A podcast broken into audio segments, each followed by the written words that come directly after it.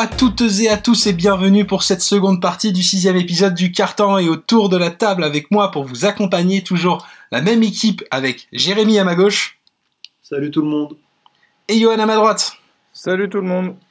Comment ça va messieurs? Toujours très bien. Ça va Toujours bien. Ça n'a pas bougé. Donc comme on le disait, après avoir discuté du trade de James Harden dans la première partie que je vous invite d'ailleurs à retrouver sur vos plateformes de streaming favorites, nous allons attaquer cette fois-ci les Nets plus en profondeur et surtout l'avenir de la franchise de Brooklyn. Car si sur le papier l'avenir semble radieux, les prochaines années pourraient être plus compliquées.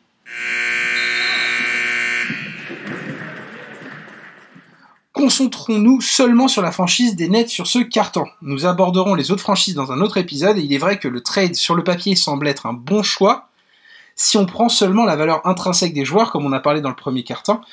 Mais il faut noter cependant que James Harden semble être loin du niveau qui était le sien l'année dernière et ce depuis trois saisons. Mais si, mais si ceci peut s'expliquer par le raté des dernières années côté du Texas et surtout la tentative de la saison dernière de jouer sans pivot par exemple, on reste quand même dans, un, dans une incertitude qui entoure l'arrière, et surtout sur son niveau de jeu, et aussi sur son physique. Donc côté Nets, dans ce trade, il y a quatre joueurs qui quittent le navire, avec Caris Levert, Jarrett Allen, Rodion Skuruks, et aussi Torian Prince. Alors pour commencer, et je vais me tourner vers toi Jérémy, est-ce que pour toi, tous ces départs valent l'arrivée de James Harden? Euh, c'est compliqué. De prime abord, je dirais non. Mais c'est vrai que moi qui suis assez joueur dans la vie de tous les jours, j'aime beaucoup le pari euh, des Nets. C'est un, putain de gros pari en vrai. C'est vraiment, là, c'est vraiment dans le win now parce que sinon, euh, c'est des années et des années de draft euh, et de travail qui tombent à l'eau pour les Nets. Quoi. Donc, dans au premier abord, je dirais que c'est- ça, vaut, ça valait pas le coup de faire tout ça. Mais une partie de moi me dit que peut-être euh, on- ils, me feront, ils me feront me retourner ma veste euh, d'ici euh, quelques saisons. D'ici même quelques mois, puisque s'ils Après- font le win now, Ouais. ça va être chaud pour eux, mais ils tentent, ils tentent un, un Raptors. Hein. Moi, je suis pas totalement d'accord avec, avec toi, Jérémy. Moi, je pense que c'est le prêt à payer actuellement pour une superstar NBA qui reste deux ans de contrat. Les Lakers ont donné tout leur tour de draft pour Anthony Davis avec euh, leur, euh, leur young core. Euh, les Clippers ont fait de même. Enfin, c'est un peu la, la NBA si tu veux, enfin, si tu vas tirer un, une star qui est sous contrat qui a demandé son transfert. Donc, c'est pas forcément trop à payer.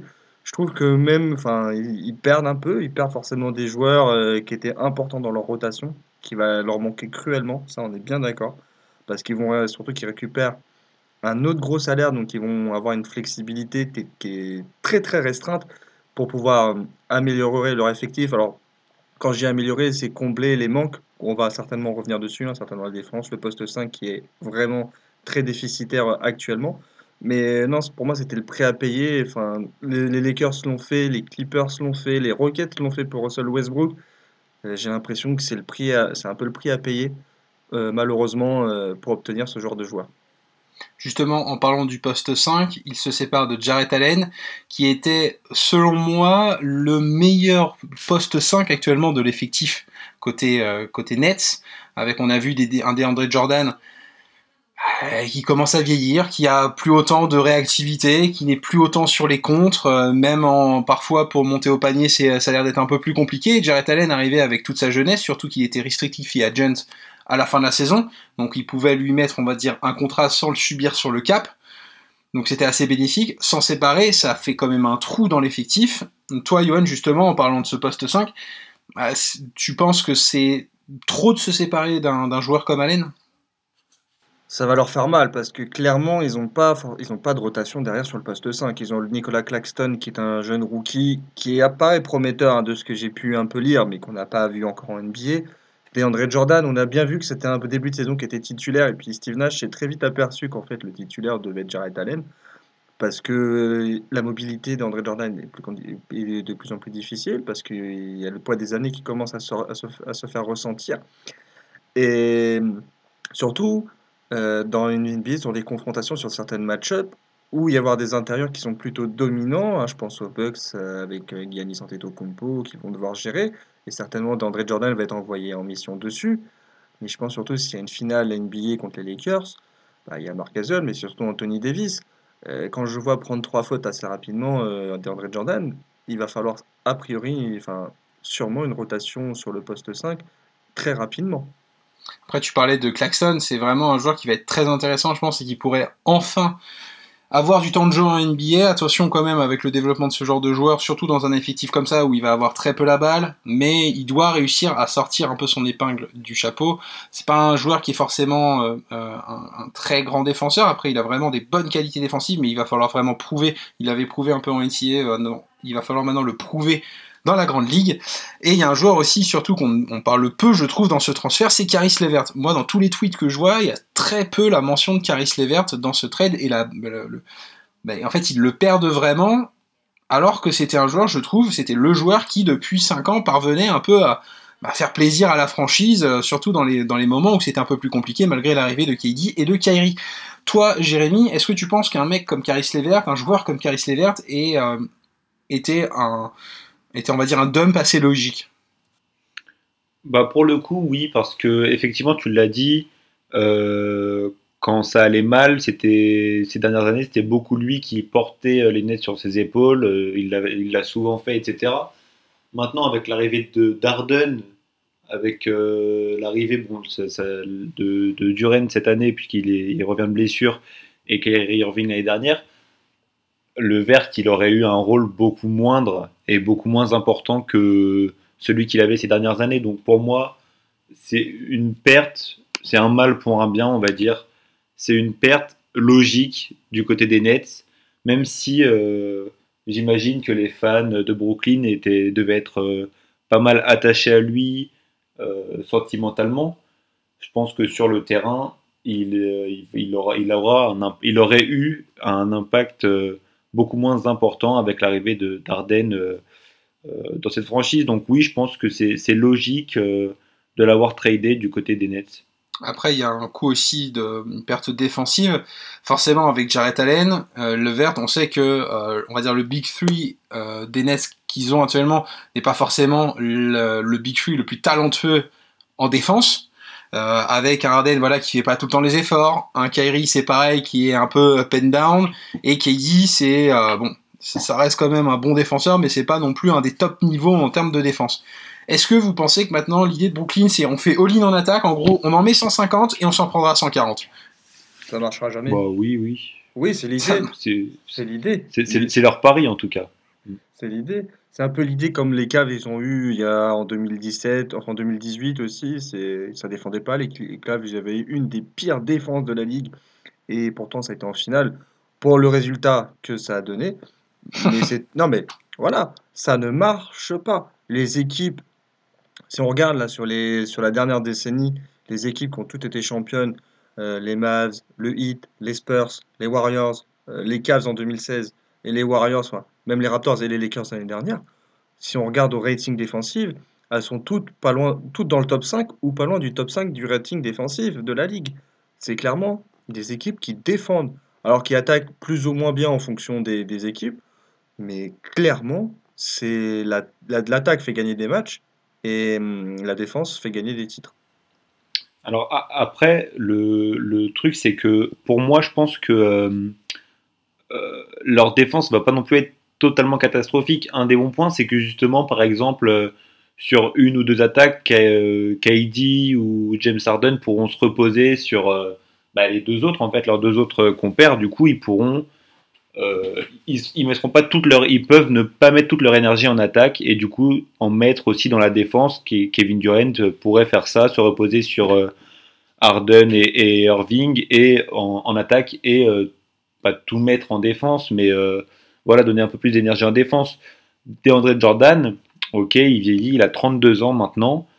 En n'oublions pas que c'est un, c'est un très bon défenseur au, départ quand même. En 2015, en 2016, il fait partie de la All Defensive Team. Ça fait maintenant 6 ans, vous allez me dire, mais il est quand même capable de défendre et il prend de la place dans la raquette. Donc euh, je pense pas qu'en défense cette équipe soit totalement larguée non plus. Je pense qu'ils ont de quoi, euh, ils ont de quoi prouver qu'ils peuvent, euh, ne pas prendre 130, 140 points à chaque match. Quoi. Après, pour l'instant, tu vois, là, les 12e au rating. À voir avec l'arrivée d'Arden, avec la perte de Jarrett Allen. Ça sera surveillé d'ici un mois. Où est-ce qu'ils en sont défensivement Peut-être que ça restera comme ça. Puis aussi la perte de Levert. Hein. Bien sûr.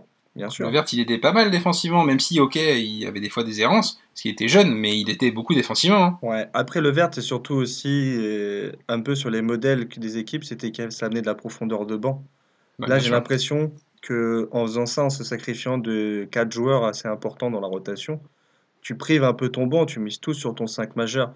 Et on a vu que ce modèle-là avait pas forcément beaucoup marché sur les 5-6 dernières saisons hein, de Spurs 2014, Warriors 2015, Cavs 2016. C'est quand même des équipes qui ont ajouté des talents, qui avaient un banc qui permettait de faire souffler leurs stars. Hein, euh, et même à 2017, c'est un peu plus particulier. Même les Warriors 2017 ont un banc. On, on a trop tendance, trop tendance à l'oublier. Et les Raptors, c'était une équipe avec deux stars mais avec un banc monumental. Enfin, une équipe, c'était très collectif. Donc, le, le fait qu'il n'y a que trois stars et très peu de bancs, ça n'a jamais vraiment marché en NBA. Hein. Après, deux secondes, je suis d'accord avec toi, mais n'oublions pas, je pense, en tout cas, c'est mon, avis, je pense qu'on n'a jamais vu un trio offensif pareil.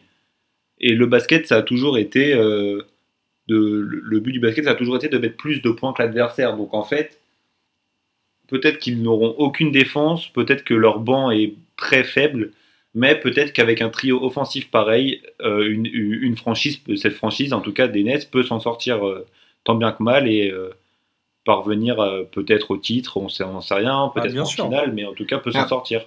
Après, quand on voit, donc je suis entièrement d'accord avec toi, mais quand tu vois par exemple l'équipe des Warriors, quand il y avait du coup Steph, Clay et, et KD, eh ben, ils avaient quand même, on va dire, cette, cette base de joueurs offensifs absolument hallucinante, mais ils avaient à côté aussi des mecs qui savaient défendre. Ils avaient des gars qui. et même, franchement, tu prends Clay Thompson, bah, sur l'homme, c'est un des meilleurs défenseurs de la ligue. Et même si, oui, on l'a pas vu jouer depuis deux ans, mais en tout cas, à l'époque, c'était un des meilleurs défenseurs sur l'homme. Steph, il sait bien défendre. KD, il sait bien défendre. Et c'était. Ils avaient en plus, on va dire, la, la, flamboyance offensive, mais ils avaient ce plan défensif. Donc c'est vrai que là, quand on voit, et c'est vraiment moi ce qui m'inquiète, c'est la méforme dans laquelle arrive, avec laquelle arrive James Harden. Après, il a fait souvent le yo-yo au niveau de son poids et au niveau de son physique tout au long de sa carrière, mais là, il est complètement en méforme. Donc parvenir à faire les efforts défensifs, on l'a vu sur les 2-3 matchs qu'il a joué, ah, c'est compliqué, hein, vraiment. Donc euh, il va falloir vraiment être attentif à ça sur les, prochaines, sur les prochains mois et à voir ensuite comment ça se passe euh, sur même les prochaines, les prochaines années. Parce que c'est, encore une fois, c'est très très risqué ce que sont euh, actuellement en train de faire les Nets pour l'avenir de la franchise. Après, Arden, il restera pas à ce poids-là, à mon avis, dans cette forme physique-là, très longtemps. Hein. Bah, je, lui, je lui souhaite vraiment pas, mais en tout cas, ça va être, ça va être très compliqué de voir. Mais est-ce que, pour finir ce podcast, est-ce que pour vous, le risque est maîtrisé du côté de Brooklyn, Jérémy? Euh, En un mot, non. au moins tu es efficace. Et de toi, de ton côté, Johan, est-ce que tu penses que euh, voilà, les, les Nets s'assurent un avenir avec ce trio? Ils essayent en tout cas. Je pense que dans leur idée, ils, se disent on a l'équipe pour aller au bout. Maintenant, on verra sur le, terrain les faits. Et si ça ne marche pas, ça va être très très très compliqué, comme un peu ce qui s'est passé quand ils ont tout balancé, tout bazardé pour obtenir KG Paul Pierce en 2013. C'est vrai que euh, les Nets sont historiquement une franchise qui a tendance à faire des moves un peu bizarres. On va être en tout cas très attentif à ce qui va se passer. Là, ils sont sûrement en train de faire un all-in sur cette saison, donc si ça marche, eh ben, félicitations. Si ça marche pas, il faudra se tourner sur le plan salarial, en sachant que les trois joueurs ont environ des contrats à 40 millions. Euh, que euh, ils auront les trois joueurs la saison prochaine et ensuite Kyrie est le seul à avoir un contrat la saison assuré, je veux dire la saison d'après, et les deux autres ont une player option. Donc c'est pareil, ils s'engagent sur le long terme, en sachant que c'est des joueurs qui commencent à vieillir, donc forcément au bout d'un moment ben, ils vont peut-être prendre leur retraite. À ce moment-là, qu'est-ce qu'ils vont faire? Ils n'auront plus de tour de draft. Donc encore une fois, ça va être très compliqué et très intéressant de voir ce qu'il va se passer sur les saisons à venir pour les caves, pour les caves, pardon. Autant pour moi c'est un, c'est un lapsus, mais pour les Nets, en tout cas, on sera très attentif à ce qui va se passer du côté de Brooklyn.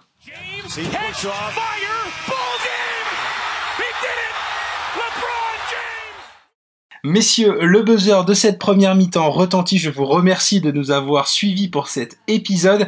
N'hésitez pas à réagir et discuter avec nous sur le projet des Nets pour cette saison et surtout pour les futures années. N'hésitez pas à vous rendre également sur notre site internet l'analyste.fr pour retrouver nos articles.